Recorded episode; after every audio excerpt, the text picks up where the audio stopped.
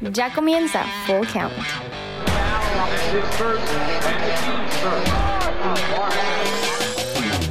Bienvenidos al podcast de Full Count una semana más. Muchas gracias por aguantarnos de nueva cuenta. A mi derecha, la Mamba Peón. Mamba, ¿cómo estás? Muy bien, Chiquilín. Me da mucho gusto estar aquí nuevamente.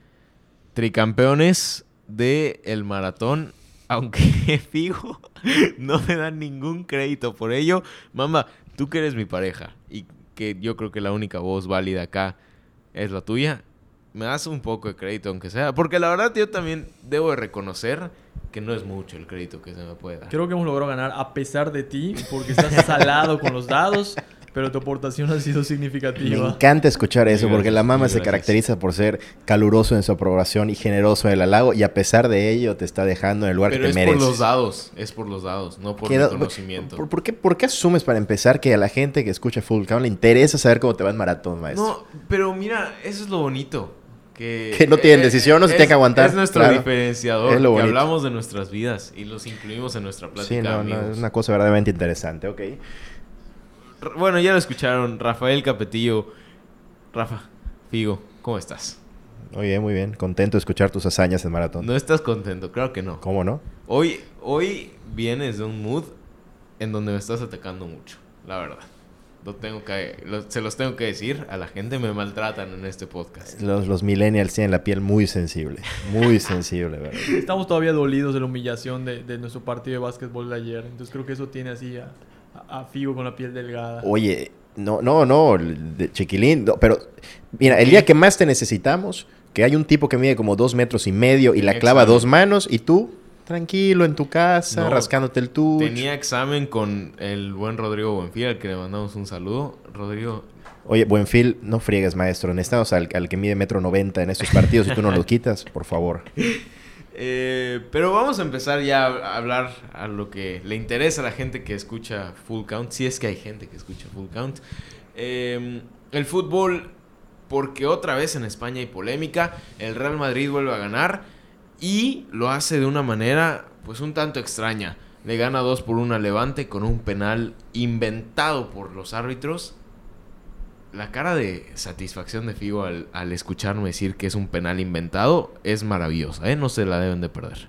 No, no, me da gusto que pueda ser una persona objetiva de vez en cuando, porque De vez en cuando. Sí, justamente un amigo me mandó un mensaje con, con un enlace a Twitter donde venía el video de esta jugada de Casemiro. No vi el partido. Y lo vi y me reí. Y luego me puso. Fue el penal de la victoria al, al minuto 90, me parece, ¿no? Una cosa así. Los minutos finales. ahorita Los minutos finales. minuto. Y ahí fue cuando dije, no, esto ya es el colmo, no es posible. O sea, simplemente no, no, no lo puedes creer. Una tras otra. ¿Para qué pusieron el VAR?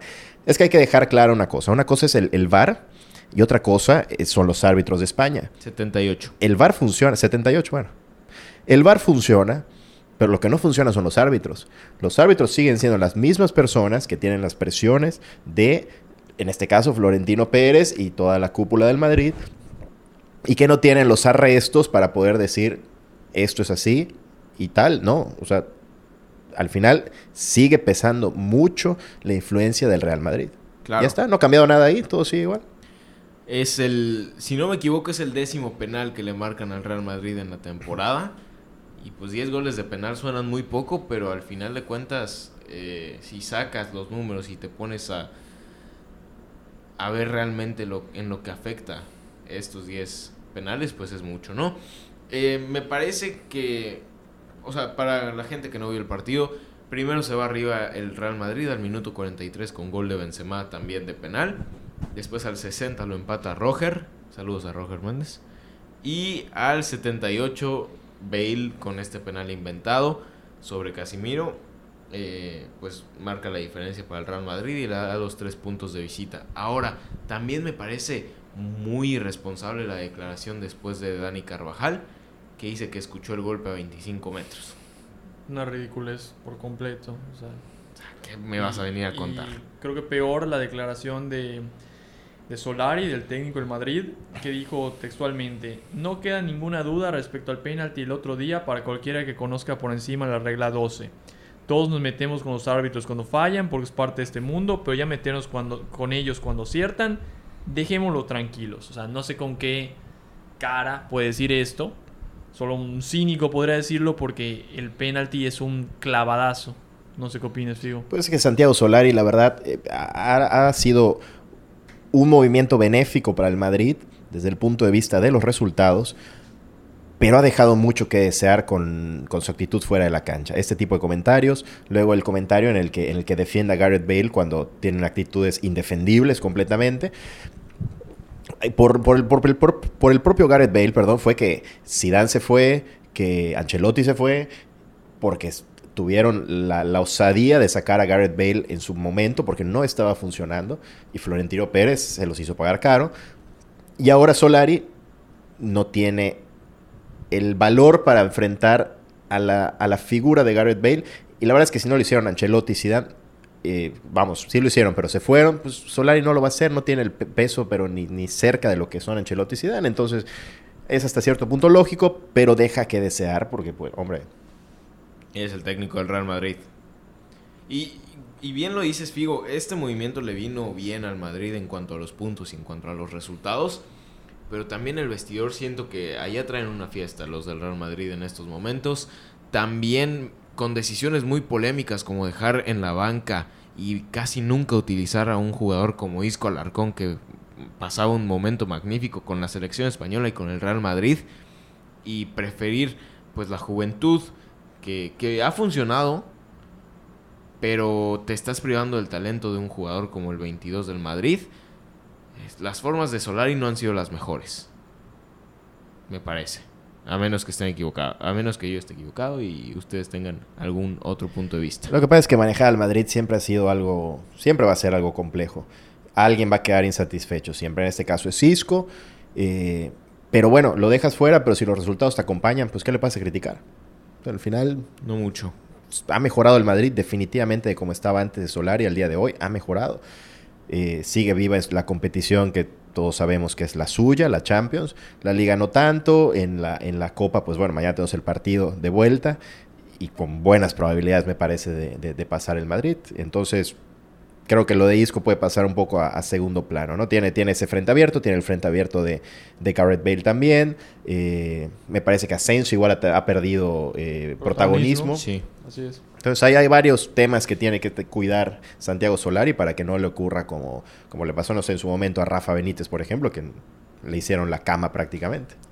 Ahora vamos a pasar a la otra parte del duelo de mañana que bien mencionas, Figo, la semifinal de vuelta de la Copa del Rey en el Santiago Bernabéu el Barcelona visita al Real Madrid y el Barcelona que viene una victoria espectacular de otro mundo, como, como lo dicen los jugadores del Valencia. Le gana 4-2 al, al, Valencia, al Sevilla, perdón. 4-2 eh, el resultado final con un hat-trick de Messi y una asistencia de Messi. Simplemente está en, en otro nivel, Leonel. Messi es un fuera de serie y pues quien no quiera aceptarlo está totalmente ajeno a la realidad. Me parece que, contrario a Cristiano Ronaldo, que se ha hecho de alguna manera un hábito el marcar lo que le llaman hat-tricks perfectos, derecha, zurda y cabeza, Messi, pues tal vez un poco por sus condiciones, no es tan alto, tal vez estén... El mismo Cristiano tiene mejor golpeo de, de, con ambas piernas de lo que Messi puede tener con la derecha, considerando que su zurda es su mejor pierna. Pero metió un hat-trick el fin de semana. Eh, se cargó al equipo como ha hecho incontables ocasiones, sobre todo lo que veníamos platicando la semana pasada, que este Barcelona depende en exceso de Messi, ya lo hacía de temporadas anteriores, pero creo que en esta, a falta de juego de conjunto, de idea, Messi tiene que entrar a, pues, a salvar a este equipo. Y hay una frase que me gusta mucho que dice un comentarista de ESPN que se llama Ricardo Ortiz, que es quien dude de Messi no sabe fútbol. Y creo que no podría estar más de acuerdo con esta frase. No sé qué opinas, Figo. No, totalmente. No, no hay manera de, poder desafiar el legado de Messi. No hay manera de, de, decir que no es el mejor del mundo. No, no le encuentro ningún tipo de discusión. Ahora, el Barcelona a mí la verdad es que a pesar de que esté en primer lugar de la liga, y creo que la va a ganar porque lleva una ventaja cómoda y como mencionábamos el otro día, cuando ellos fallan, fallan también el Madrid y falla, falla el Atleti. Este Barcelona no termina de convencerme. Eh, al final del día creo que sí existe ahora más que en otras ocasiones una Messi dependencia, porque muchas veces he hablado de la Messi dependencia, pero creo que ahora sí existe más que en otras ocasiones. Eh, se critica a Valverde, como igual comentábamos el otro día, de que peca de defensivo. Y los, y, y los no sé, quizá nos malacostumbraron, pero no es el Barcelona de antes. Yo no lo veo no, no es. tan dominante. Ni, no, quitemos el tan, no lo veo dominante como en otras ocasiones. Siento que ahorita al Barcelona se le para un equipo de primer nivel de Europa y los dejan fuera. Entonces. Sí, o sea. En, en años anteriores, pues el Barcelona no solo tenía Messi, llegó a tener Neymar. Y cuando Messi no tenía una noche que lo, lo, lo maniataba en el medio campo, Neymar daba una actuación eh, sobresaliente. Ahorita, pues ya este es el segundo año que no cuentan con Neymar. Ha habido un bajón de Luis Suárez, ya por la edad, por el físico.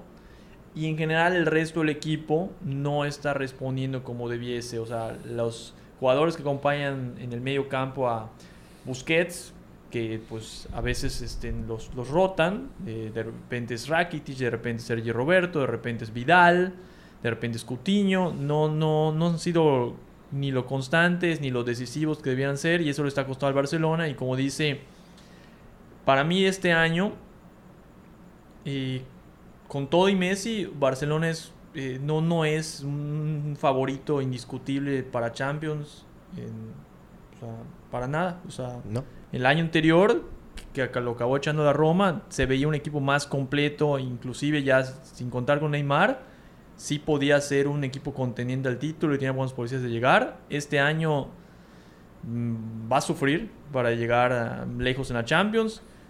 Y va a sufrir el cierre de la liga porque pues, no está siendo tan constante como debiese con todo y su ventaja. Y mañana podríamos ver la despedida del Barcelona de la Copa del Rey. Sí, en Champions va a sufrir, ya está sufriendo. De entrada hubiéramos pensado, bueno, no sé, al menos yo hubiera pensado que contra el Lyon le iba a tener más fácil y vimos que no fue así.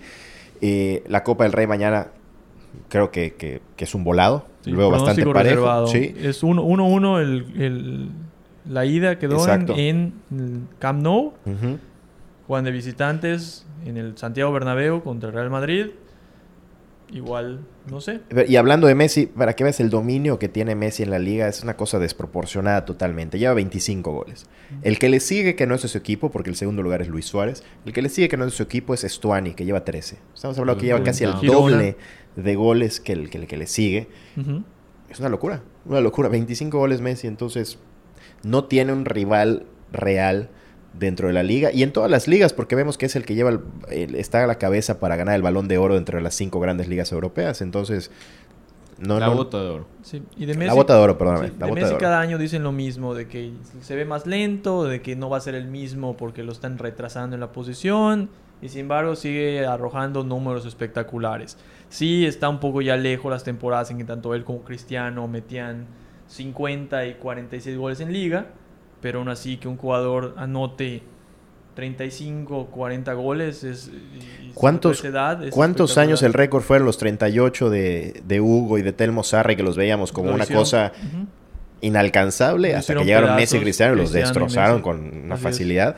Eh, pero yo creo que Messi se ha reinventado al, según la medida de sus posibilidades físicas, que sigue, me parece, un nivel espectacular, pero no es el Messi del hace 10 años, que era un chavito que jugaba por la banda todo el tiempo y te destrozaba con 25 gambetas. Sí, desde que Pep lo cambió al medio campo para que juegue de falso 9 o juegue de, 10, eh, pues sí, lo hemos visto alejado de la banda, pero se ha mantenido igualmente decisivo. Sin duda, sin duda. Ahorita dosifica su esfuerzo, no, no se desgasta corriendo, este, haciendo carreras innecesarias, pero cuando tiene que correr da unos sprints impresionantes y es un jugador con una técnica y con una capacidad de definición espectacular. La verdad es que en su juventud tengo que reconocer que yo dudaba de que Messi pudiera reinventarse como lo ha hecho, porque si bien era rapidísimo, súper habilidoso, metía goles y lo que quisieras, no le veía esa visión y claridad de juego que ahora tiene y que él aprendió de Xavi y de Iniesta sin duda alguna. No digo que no tuviera noción y idea del juego, obviamente sí, pero no estaba al nivel de un Xavi, de un Iniesta y ahorita está acercándose ahí, si no es que ya está claramente. Lo de Messi y lo del Barcelona en el fin de semana creo que se pueden resumir con este tweet de Wissam Ben Yedder, el jugador del Sevilla, que puso en este mundo quizás hubiéramos ganado este partido, pero hay un jugador de otro planeta que lo que quería, que lo quería de otra manera. Orgullosos del equipo, nunca nos rendimos, vamos Sevilla. Creo que eso te habla de la frustración que viven los equipos al No, no, no hay, no hay rival que se resista a Messi. Todo el mundo se les hacen elogios entre él y, y me parece natural. Sí, tanto por su talento como por su personalidad, porque es un tipo humilde. Claro. Eh, y la verdad, esto que está diciendo Wissam Ben Yedder, el delantero del Sevilla, que igual es un gran delantero, y un poco el tipo Messi, porque no es ni muy alto, no es ni muy rápido, pero tiene una ubicación y una capacidad de definición impresionante. De hecho, yo le di like al, al tweet tan pronto lo vi, porque se me hizo algo muy cierto. Y este Ben Yedder, o sea, no es un donadie para estar hablando de eso. Fue el tipo que casi casi por su propia cuenta eliminó al eh, Manchester United de la pasada edición de la Champions League.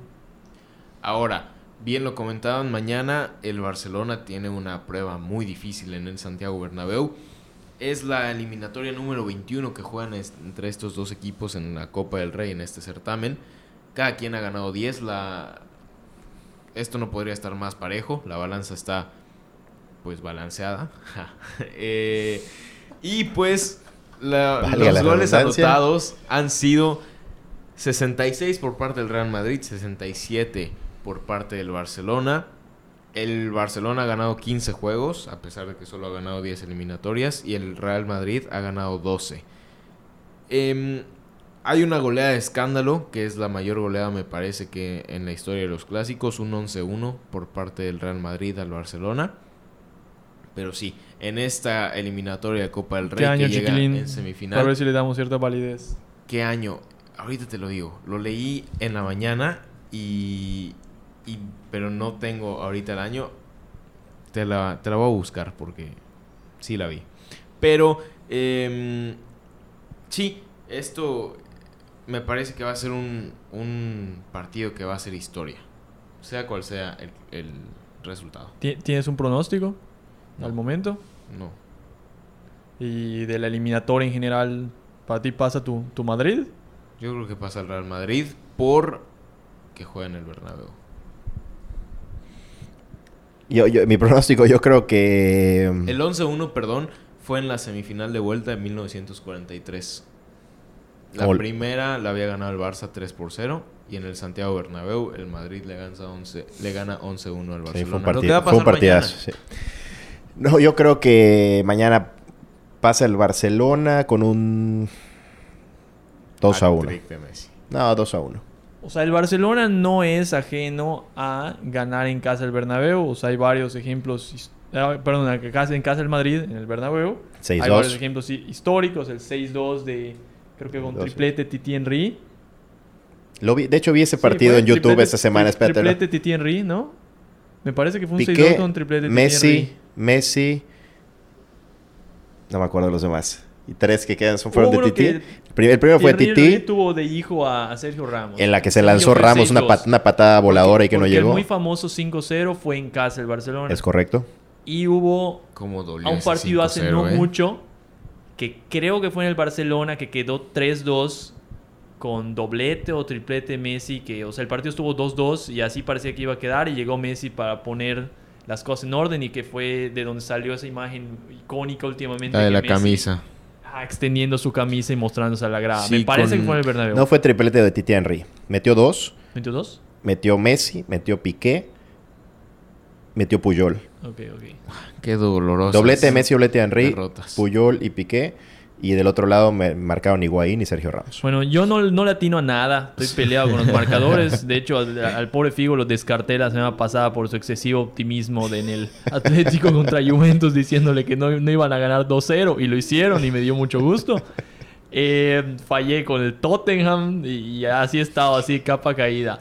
Pero yo creo que ya... Disculpa, Chiqui. ¿Qué? Va, que no, no, no voy a ir con el Madrid, así Ah.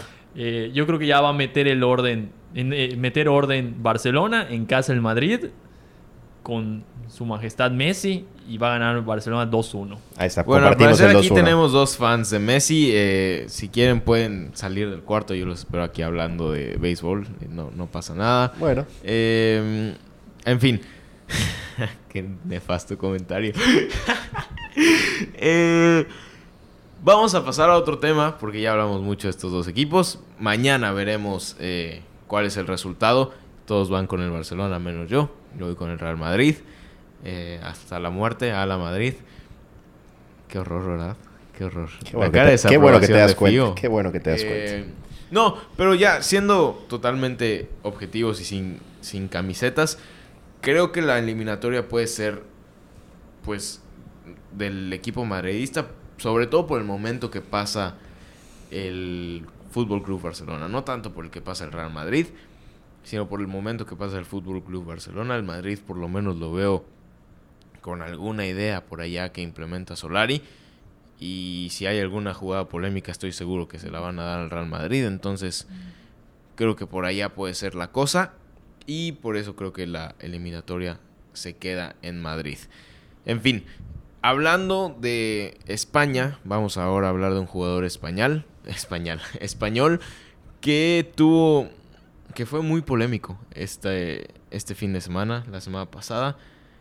Kepa, el portero del Chelsea que se negó a salir en la final de la Carabao Cup, que por cierto termina ganando el Manchester City de Pep Guardiola, otro título sin importancia. Eh, pero bueno, de eso hablaremos un poquito más tarde. Ahorita vamos a concentrarnos en Kepa, que se niega a salir del campo después de tirarse dos veces. No, creo que evidentemente hacer tiempo. Por allá Sarri creo que no entiende como que el mensaje que quería mandar Kepa pues a todo el mundo. Y Sarri, el, director técnico del Chelsea, pues quiere meter a Willy Caballero, el portero suplente. Y al final Kepa se niega a salir. Hacen todo un drama, una escena en, en Wembley. Kepa se queda y pierde el Chelsea. Bueno, aquí pues la verdad no estamos seguros de lo que motivó a Sarri a querer cambiar a Kepa, si fue estrictamente por el tema de que parecía lesionado o fue porque quería hacer un cambio de portero, como hizo, por ejemplo, Luis Vangal en el Mundial al sacar a Jasper Silesen para meter a Tim Krul, lo que le funcionó en la eliminatoria contra Costa Rica, si no me falla la memoria. Penales. Si hubiese sido ese caso, está en todo su derecho Sarri a querer sacar a Kepa, eh, tanto por tal vez no verlo bien físicamente como por el hecho de querer tener un portero más efectivo en penales, porque Will Caballero, a pesar de ser el portero suplente del Chelsea, tiene una efectividad cercana al 40%, creo que el 39% en, en, atajas de penales y quepa una cercana al 20%, o sea, casi la, casi la mitad de lo que tiene Will Caballero. Ahí sí fue un, berrinche de Kepa y, una desobediencia clara de las instrucciones de su entrenador, que creo que amerita una sanción por parte del equipo. Que ya la impusieron, el Chelsea ya sancionó a Kepa con una semana de salario, aproximadamente 225 mil libras esterlinas. Y me parece aquí que hay una irresponsabilidad total de las dos partes. Entiendo el argumento de Kepa decir, ok, estoy en una final, soy un jugador profesional, a esto me dedico, a ganar títulos, me quiero quedar porque me faltan los penales y ya estuvo. Y entiendo eso por parte de Kepa. Pero me parece una irresponsabilidad total por parte de los dos y creo que peor aún de Sarri.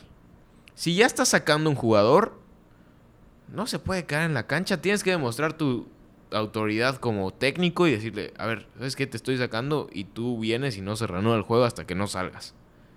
Entiendo que también por parte de Kepa es un berrinche, es un simple llano berrinche que se quería quedar, que también él tiene parte de la responsabilidad, pero me parece que Sarri ahí tuvo que haber respondido con su autoridad y, y ya. Creo que hay una gran incoherencia en la historia que ahorita nos quieren vender.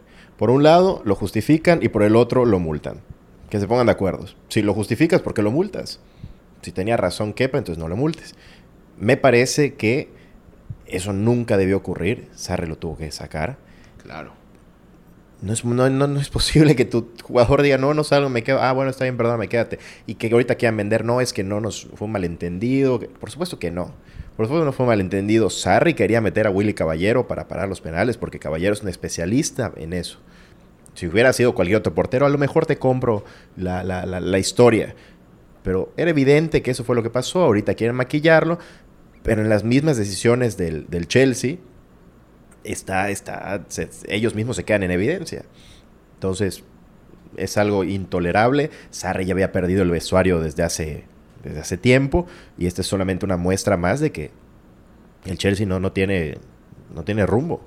Y Kepa termina atajando un penal, pero también regalando uno. El del Kun Agüero me parece que se lo come completamente. Y sí, el que ataja, pues ponía allá al Chelsea en la pelea. Pero al final de cuentas, pues, como ya lo dijo Figo, como ya lo dijo la Mamba, como ya lo dije yo, la decisión del técnico es la decisión del técnico. Y si te sacan, pues te sales. Y eso aplica hasta en Tuncas, ¿eh? Hasta en Tuncas.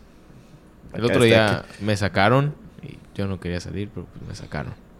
Pues juegas con puro veterano, Porque maestro, según me está enojando. Es como según, todos los partidos, todos los días. Así es tu vida, maestro. Creo que no. Eh, pero sí, yo creo que Sarri ahí tuvo que meterse al campo y sacarlo de los pelos si era necesario, pero no es posible que, que le demuestre que Kepa tiene más peso en el equipo que Sarri. Pero eso, eso me parece trascendente porque muestra el peso específico que tienen los jugadores de fútbol hoy en día. El valor que tienen, valor monetario, hace que a final del día, pues valga más que el entrenador. Y en muchos casos, no en todos, pero en muchos casos, en muchas instituciones, se les prime por el entrenador. Por ejemplo, Gareth Bale. Gareth Bale era intocable para Florentino Pérez, es intocable. Por algo también se acabó yendo Cristiano, entre otras cosas. Un error, pero garrafal del, del Madrid, dejaría a Cristiano en lugar de Gareth Bale.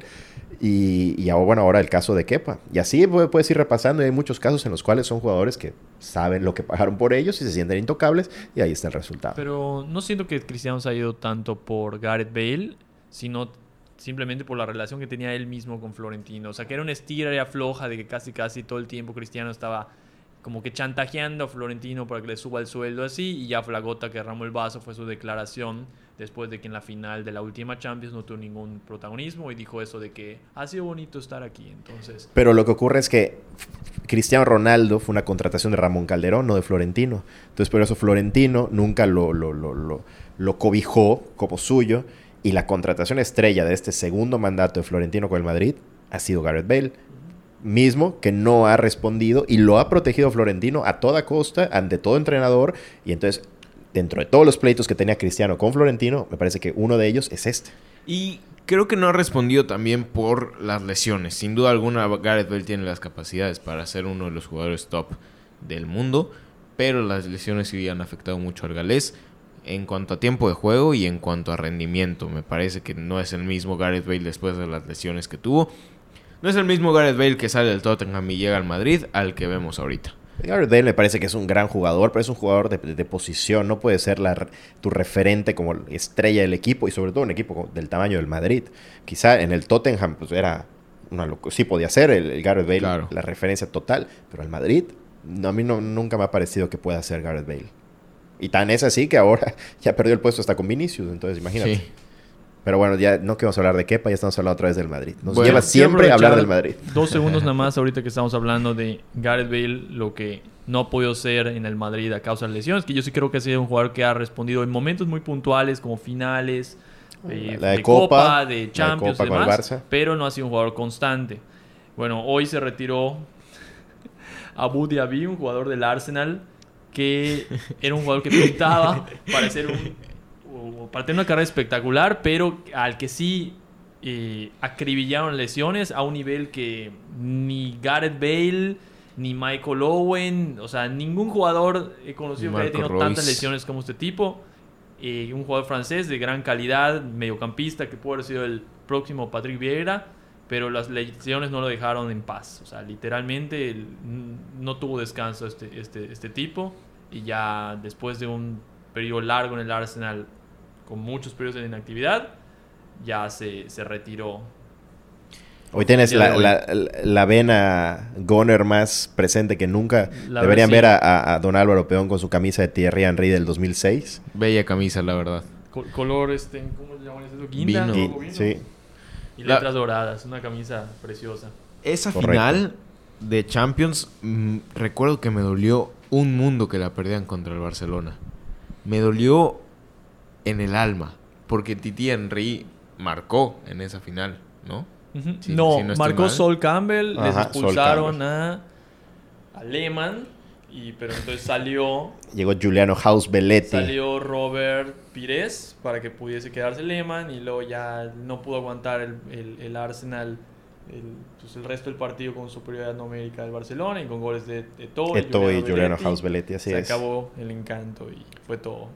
Y era el único Con la, con la camisa del Arsenal en, en el lugar y el único que lo sufrió. Y no los demás celebra- traen camisa del Barcelona porque está de moda Rafa Eso te iba a y decir, no celebraste que, estaba, que Rafa Márquez ganó. Álvaro, cl- claramente no, pero tú no Mira, celebraste. claramente todavía no está en edad como para reconocer el talento mexicano y apoyarlo ante todo.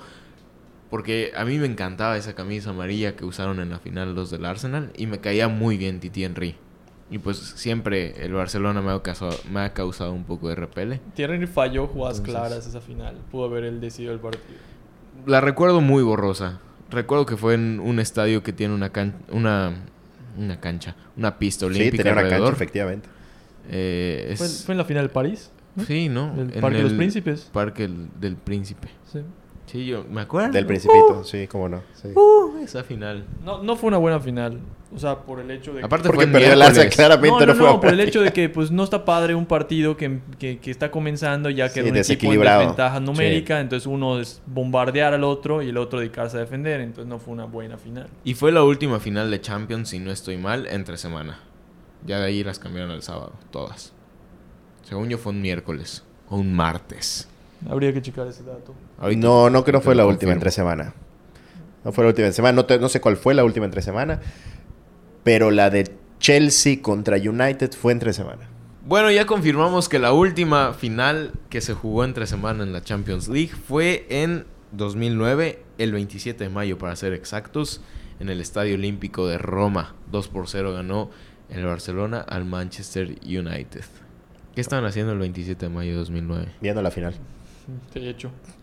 Pero qué más. Todo aburrido. Qué aburrido. Viendo ese golazo de Messi, suficiente. Buen recuerdo para un día. Yo la verdad no sé qué estaba haciendo el 27 de mayo de 2009. Seguramente no estaba viendo la final.